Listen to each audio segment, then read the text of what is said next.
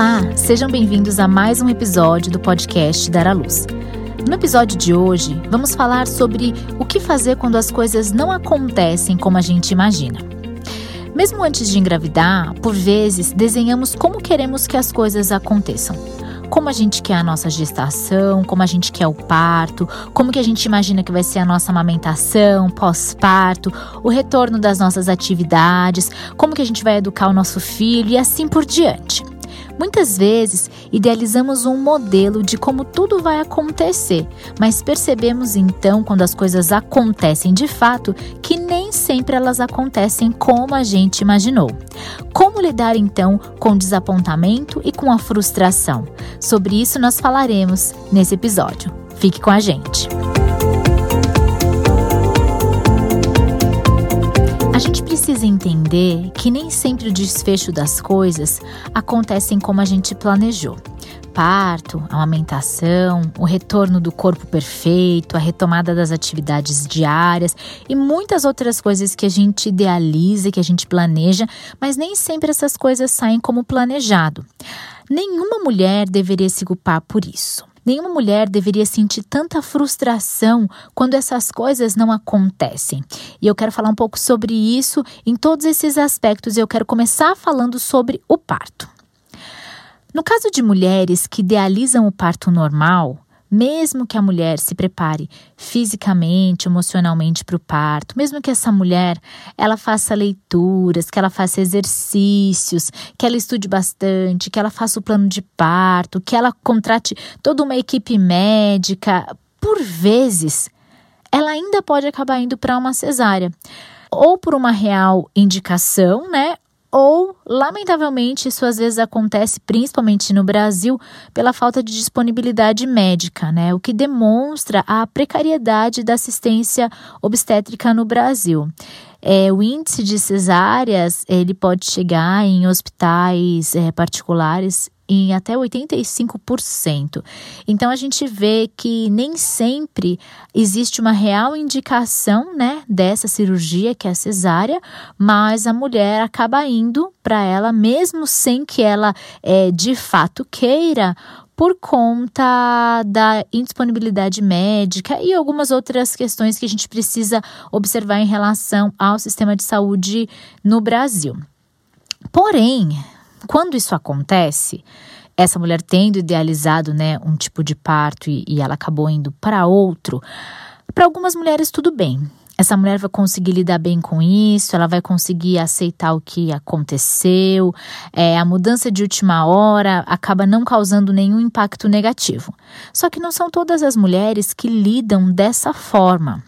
Muitas mulheres elas encaram por conta disso sentimentos é, como frustração, impotência, raiva e algumas até mesmo sentem culpa. É?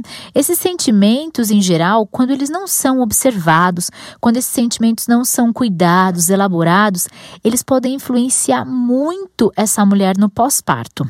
Assim também como no sucesso da amamentação. Por muitas vezes, essa frustração não é muito bem aceita pela família e acaba sendo negligenciada pela família e pelos profissionais da saúde. O que eu quero dizer é que uma mulher nessa condição, ela nem sempre consegue expor aquilo que ela está pensando, porque muitas vezes, quando ela tentou se expor, quando ela tentou trazer algum tipo de tristeza, isso não foi muito bem aceito. Isso não é muito bem aceito na nossa sociedade de hoje, porque afinal de contas, é o que se pensa, né? Se pensa que se essa mulher tem um bebê, um bebê que ela planejou, que ela idealizou, uma gestação que ela esperou ou algo assim, não é possível que ela esteja sentindo tanta tristeza agora que ela está com esse bebê nos braços. Então, a tristeza, esses sentimentos, essa frustração e, e tudo isso que às vezes ocupa esse, esse lugar nas emoções da mulher, não podem ser é, expostos por ela, porque nem sempre é tão bem aceito.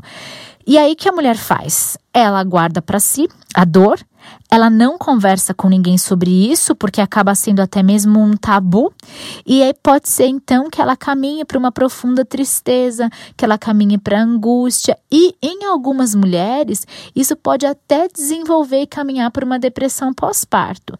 Então, a gente tem que entender que quando uma mulher não vive o parto planejado, ela pode viver um luto desse parto que não aconteceu.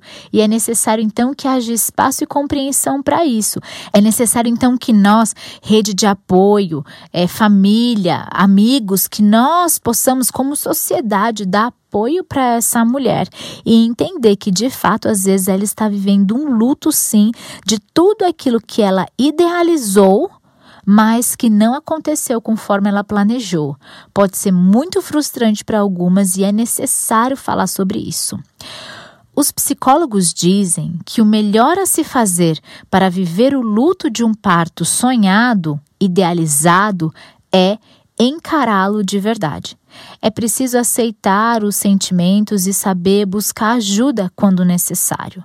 A gente precisa entender que essa ambiguidade, essa, esses sentimentos é, tão diferentes na maternidade, eles rodeiam todo esse momento. Ao passo que a mulher pode estar muito, muito feliz por estar ali com o bebê, ela também pode estar muito, muito triste por não estar conseguindo é, fazer coisas tão básicas que ela gostaria de fazer.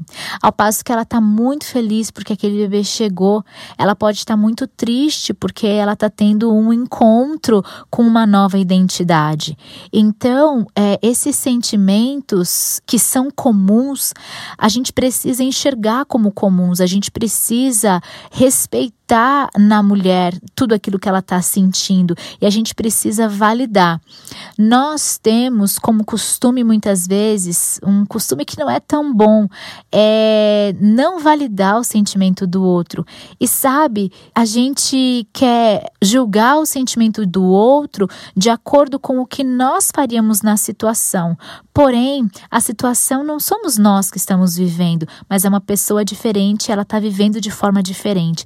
Então, validar o sentimento de uma mulher nesse momento é algo que vai ser libertador para ela, é algo que vai ajudá-la profundamente a encarar o que ela está sentindo, a elaborar o que ela está sentindo, a superar e conseguir então prosseguir em todas as atividades e tudo aquilo que ela deseja então fazer.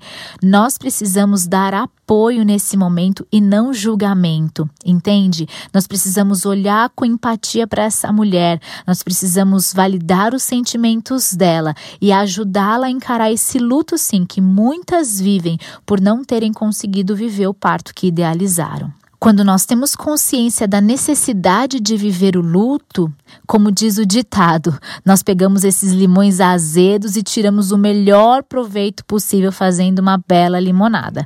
A gente aprende muito com a experiência.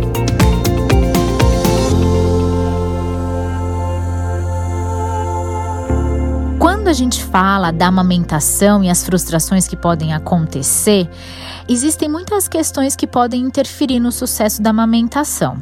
Sejam questões fisiológicas, né, patológicas, até mesmo questões sociais. A gente caminha e permeia tudo isso aí. E nem sempre a mulher ela consegue chegar até onde ela deseja na amamentação, até onde ela idealizou.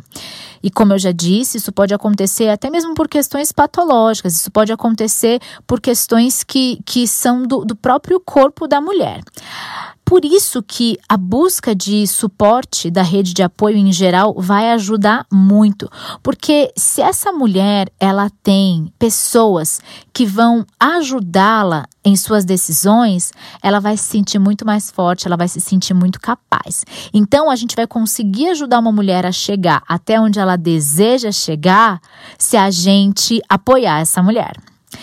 A gente também precisa perceber o momento, né, como mulher, de buscar ajuda por profissionais quando algo está acontecendo com a gente que é muito fora do normal.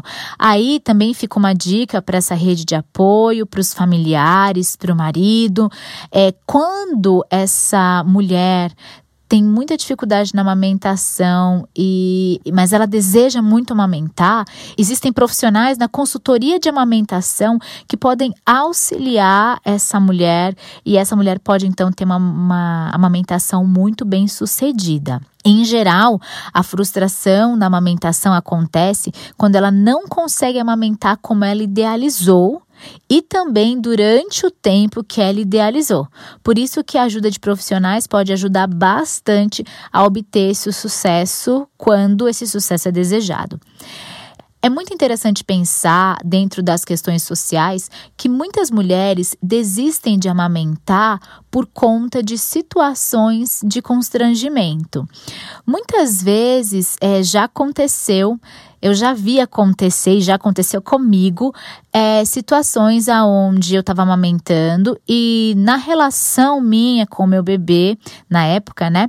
É, minha relação com meu bebê estava muito bem. Então, dupla mãe-bebê, ok. Eu estava gostando de amamentar e o meu bebê gostando de ser amamentado. Mas a gente ia para alguns lugares e muitas pessoas pessoas é, com olhares, às vezes, com comentários, é, constrangiam aquela atitude, constrangiam aquela, aquele acontecimento, aquela cena. Então, nós precisamos, como sociedade, apoiar essa mulher que está desejando amamentar.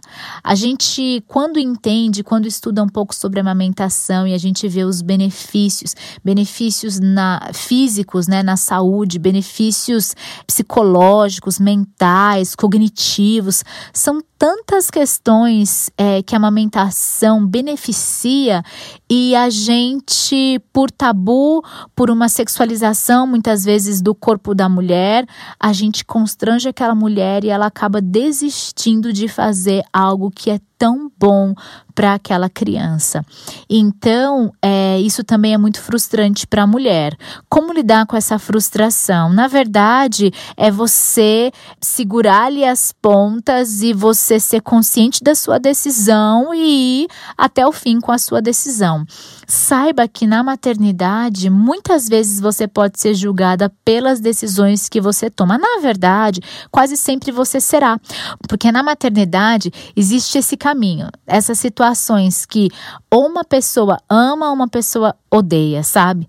E a gente precisa tomar as nossas decisões, as nossas escolhas conscientes e prosseguir, né, perseguir aquilo que a gente decidiu. Então, para não se frustrar com essas questões da amamentação no aspecto social, tome decisões conscientes e siga em frente e sempre busque ajuda da sua rede de apoio.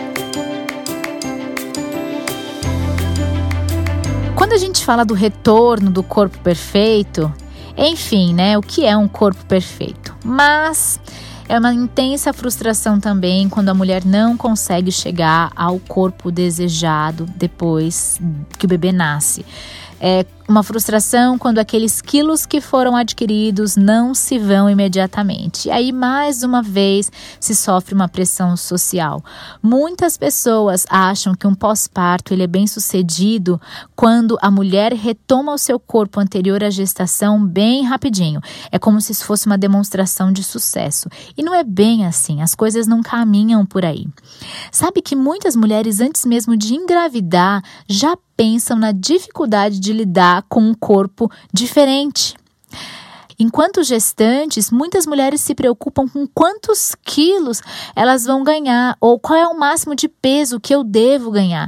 E sabe, isso é tão único de cada mulher, né? Cada corpo é diferente. A gente vê mulheres que engordaram é, 7, 8 quilos, a gente vê mulheres que engordaram 17, 20, 22 quilos. E e sabe, é claro que eu não estou aqui entrando no quesito de saúde. Essas mulheres, se estavam sendo assistidas pelos seus é, profissionais da saúde, ótimo. Eu estou trazendo que a gente não tem que ficar com um número, né? Não existe esse número ideal, porque o nosso corpo, o corpo de cada uma é diferente, né? E como o nosso corpo lida depois que esse bebê nasceu, o retorno desse corpo também é de forma diferente. E outra, será que essa mulher quer retornar? Será que ela ela não quer? Será que ela quer? Será que ela se sente bem como ela está? Então, É, são muitas questões que a gente precisa pensar. É uma cobrança muito dura e muito desrespeitosa sobre a mulher. Quando a mulher está vivendo pós-parto, são muitas questões iniciais a se pensar, são muitos desafios e muitas vezes a mulher não consegue olhar para isso imediatamente, para um corpo é, que está modificado, que está diferente. E muitas pessoas, quando encontram uma mulher no pós-parto, né, elas dizem assim: Nossa, como você tá linda, você já tá magrinha de novo. Sabe, gente, isso não é um comentário legal a se fazer. É, nós precisamos repensar repensar a nossa forma de, de lidar, a gente precisa repensar a nossa forma de falar sabe? E se você é mulher, tá passando pelo pós-parto agora, não encane com isso. Busque ser saudável, busque se alimentar bem, cuidar dos aspectos da sua saúde, porque o seu corpo, ele vai se recuperando aos poucos. As suas medidas, elas vão se ajustando novamente e não deve ser uma coisa que você precisa se preocupar tanto agora. Você está vivendo um momento tão profundo, você está vivendo um momento tão incrível, você está fazendo coisas que só você poderia fazer pelo seu bebê. E você gestou esse bebê por tanto tempo e agora ele está nos seus braços. E o, a forma que o seu corpo tá, essa forma que o seu corpo tomou, é, foi necessária para que o seu bebê tivesse aí com você. Então, a gente pode olhar para o nosso corpo com mais gratidão. A gente pode olhar para o nosso corpo é, agradecendo por ele ser tão perfeito e poder ter gerado um bebê tão perfeito que está aí nos seus braços, né? Ame o seu novo corpo, um corpo que foi um abrigo para outro corpo, né? Isso é muito potente. Como a sábia poeta disse, depois que um corpo comporta outro corpo, nenhum coração suporta o pouco. O seu corpo agora é um corpo que produz para outro corpo, que nutre outro corpo. O seu corpo é incrível.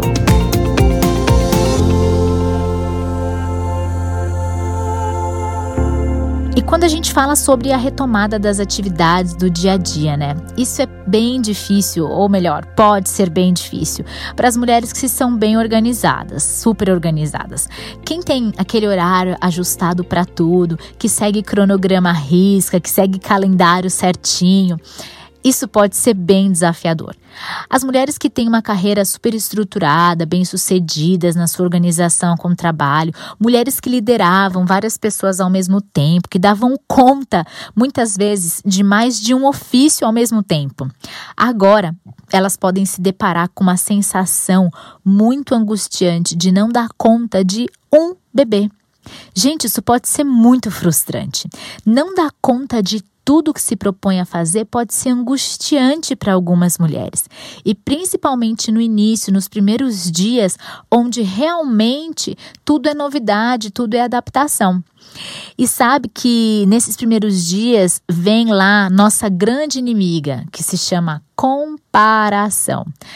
Quando a gente começa a olhar os posts de todas as mães de primeira viagem, plenas, lindas, maquiadas, e você não consegue nem sequer tomar um banho e lavar o cabelo direito.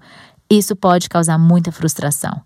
Quando você não consegue cumprir uma tarefa no momento que você definiu, né? Quando você não consegue cumprir um prazo que você definiu para você mesma. Olha, eu penso que nessa situação, se você está sofrendo com isso, ou se você imagina, né, que pode sofrer com isso futuramente, seja amorosa com você mesma, seja paciente, seja bondosa. Você está exercendo a tarefa mais incrível que alguém poderia fazer. E saiba que se esse bebê chegou para você, você é a pessoa escolhida, você é a pessoa certa. Vamos também, né, pensar e sermos empáticos com os bebês. Esses bebês chegam a uma família e agora eles fazem parte. E se a gente parar para pensar, pertencer é uma necessidade básica do ser humano. Sabe quando a gente chega é, em algum lugar e a gente recebe sinais que a gente está atrapalhando? A gente não se sente bem, não é mesmo? Então não vamos fazer isso com os bebês, mas vamos estender para eles essa compreensão, essa empatia, né? Do ponto de vista do bebê, aqui do lado de fora também deve ser bem desafiador. Mas saiba de uma coisa: logo tudo se encaixa, tudo vai ficar bem, você vai conseguir sim fazer tudo aquilo que você se propôs, você vai dar conta. E eu vou ficando por aqui e deixo para você essa reflexão final. A maneira como as coisas acontecem ou deixam de acontecer não precisam interferir na nossa maneira de ser mãe. Seja leve, seja feliz, seja você. Um super beijo e até a próxima!